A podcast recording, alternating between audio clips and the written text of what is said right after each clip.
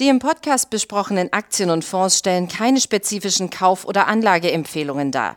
Die Moderatoren oder der Verlag haften nicht für etwaige Verluste, die aufgrund der Umsetzung der Gedanken oder Ideen entstehen.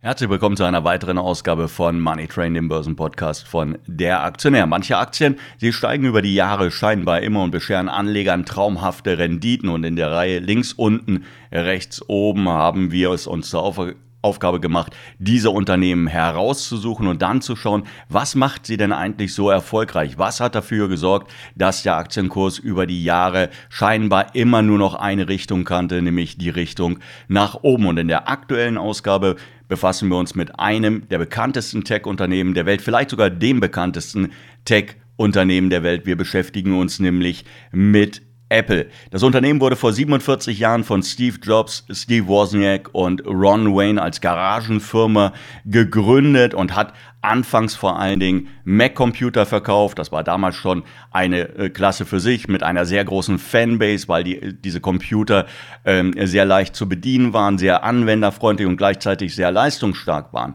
Heute allerdings geht es, wenn man über Apple spricht, vor allen Dingen um die Smartphones, es geht um das iPhone, es geht um iPads, es geht um die Apple Watch und natürlich, es geht weiterhin auch um die Macs. Der Konzern mit dem Apfel als Logo ist zudem super profitabel und gilt mit einem Börsenwert von 2,8 Billionen Dollar. Das sind 2800 Milliarden Dollar als wertvollstes Unternehmen der Welt. Für Anleger war die Apple-Aktie seit der Jahrtausendwende eine man könnte es fast sagen, Once-in-a-Lifetime-Chance. Und die Frage, die sich jetzt stellt, auf dem aktuellen Niveau, denn die Aktie notiert wieder auf Rekordhoch oder zumindest in der Nähe des Rekordhochs, sollte man noch einsteigen.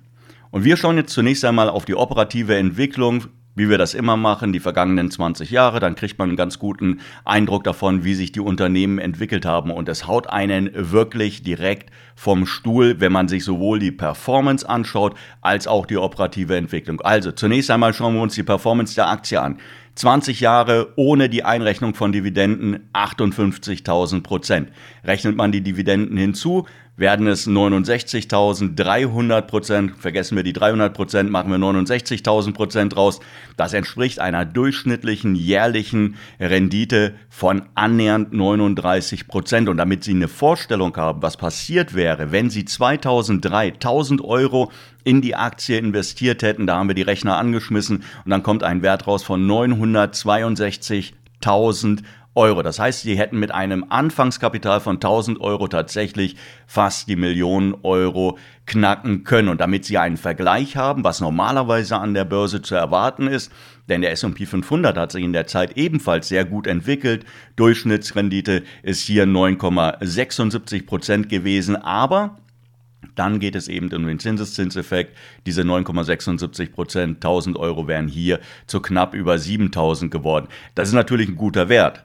Aber die Apple-Aktie, sie hat sich, wie gesagt, um Lichtjahre besser entwickelt. Aktuell, ich hatte es gerade gesagt, notiert die Aktie annähernd am Hoch von 184 Dollar. Und was dieses Hoch ausgelöst hat, darüber wollen wir dann später reden. Rechnen wir oder reden wir zunächst einmal über die Wow-Faktoren, also das, was Apple ausmacht, das, was wir als Apple wahrnehmen und weshalb die Aktie so stark gestiegen ist. Denn der Umsatz, der hat sich ebenfalls seit 2003, also in den letzten 20 Jahren, man kann es nicht anders sagen, fulminant entwickelt. Damals 6,2 Milliarden Dollar Jahreserlös und ein Gewinn von 69 Millionen Dollar. Das waren ordentliche Werte, aber erst dann ist Apple eigentlich richtig in die Spur gekommen, als man tatsächlich das iPhone auf den Markt gebracht hat, das sich ja als absoluter Topseller entwickelt hat. Und mittlerweile, also wir haben hier tatsächlich die letzten Jahreszahlen von Apple genommen, werden umgesetzt 394 Milliarden Dollar,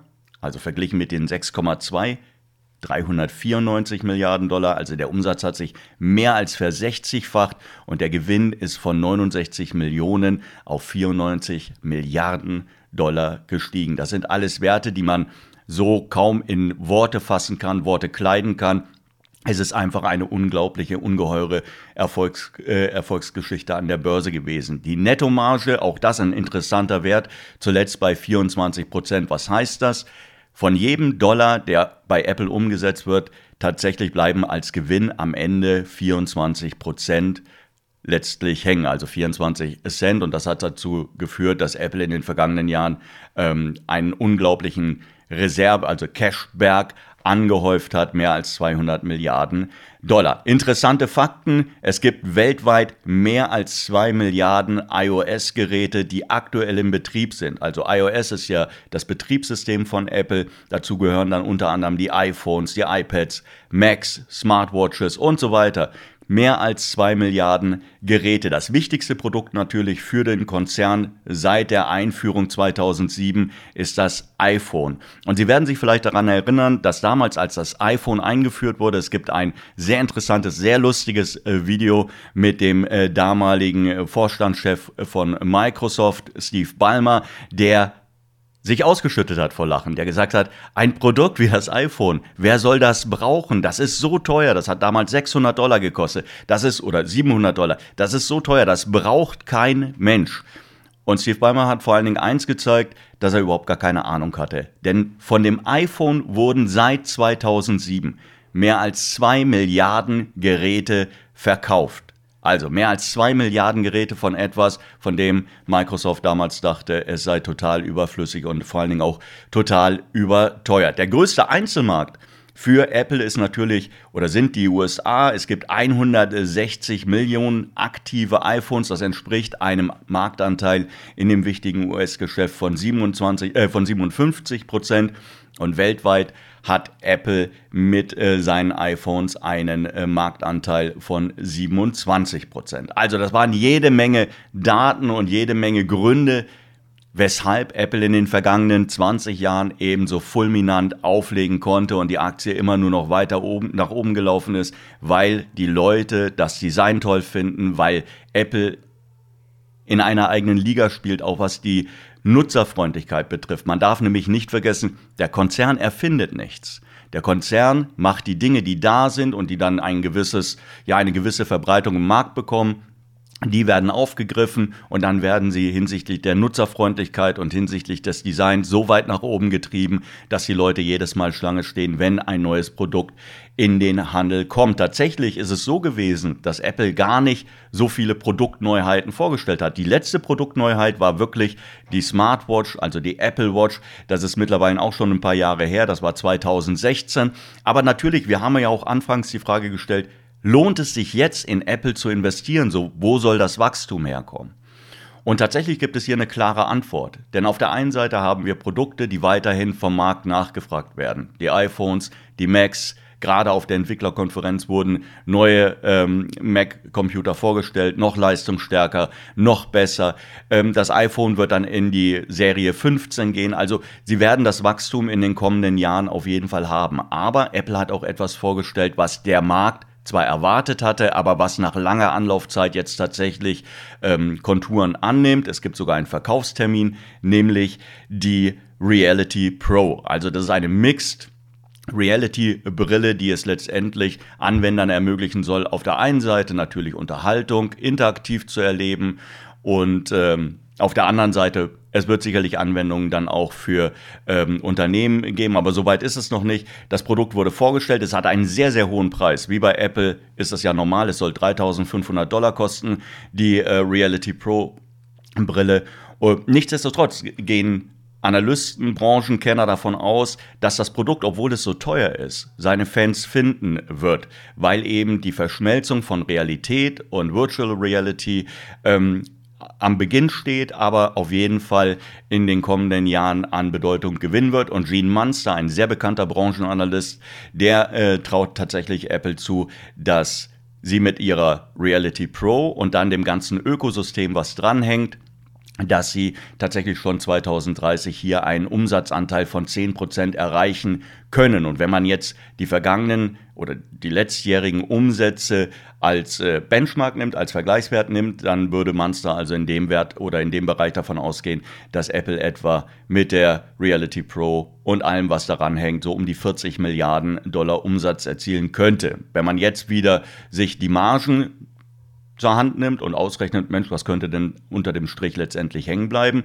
ähm, dann wären das alleine bis 2030 natürlich um die 10 Milliarden, die hier zusätzlich an Gewinn reinkommen könnten. Also, es ist die erste neue Produktkategorie von Apple seit 2016. Der Konzern steht auf sehr, sehr soliden Fundamenten mit seinem iPhone, aber auch mit allen anderen äh, Geräten, die im Markt sind. Und jetzt haben sie etwas Neues, was das Wachstum tatsächlich antreiben könnte. Das spricht dafür, dass sich auch die Aktie in den kommenden Jahren natürlich gut entwickeln sollte, auch wenn diese naja, 70.000 Prozent in den nächsten 20 Jahren vermutlich nicht mehr zu erwarten sind. Aber für konservative Anleger, die sagen, sie möchten auch ganz gerne vom Wachstum im Technologiebereich profitieren, für die bleibt Apple ein absolutes Must-Have. Also, wir haben uns ein bisschen Zeit gelassen mit Apple, aber ähm, ich glaube, das spielt nicht so die entscheidende Rolle. Die Aktie auf Rekordhoch.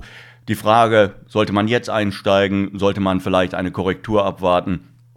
Apple hat im laufenden Jahr 50 Prozent beim Kurs zulegen können. Also man könnte durchaus argumentieren, dass hier erstmal eine kleinere Konsolidierung angesagt ist. Aber da Sie das ohnehin nicht wissen, keiner von uns besitzt eine Glaskugel, sollten Sie es vielleicht folgendermaßen machen, wenn Sie sich für Apple interessieren, wenn Sie sich für die Aktie interessieren. Investieren Sie doch einfach jetzt die Hälfte des Kapitals, warten ab, wie sich die Aktie entwickelt und sollte sie zurückkommen, naja, dann bekommen Sie tatsächlich nochmal ein paar Aktien billiger ins Depot eingebucht. Ansonsten, wenn man, wenn man sich das Ganze langfristig anschaut, dann wird man mit Apple hier vermutlich nichts falsch machen können. Das soll es von unserer Seite gewesen sein für die dieswöchige Luro-Reihe. Ich hoffe, es hat Ihnen ein bisschen, es hat Sie ein bisschen interessiert, hat Ihnen ein bisschen Spaß gemacht zuzuhören, was Apple eigentlich so besonders macht. Tja, und ansonsten bis demnächst. Tschüss.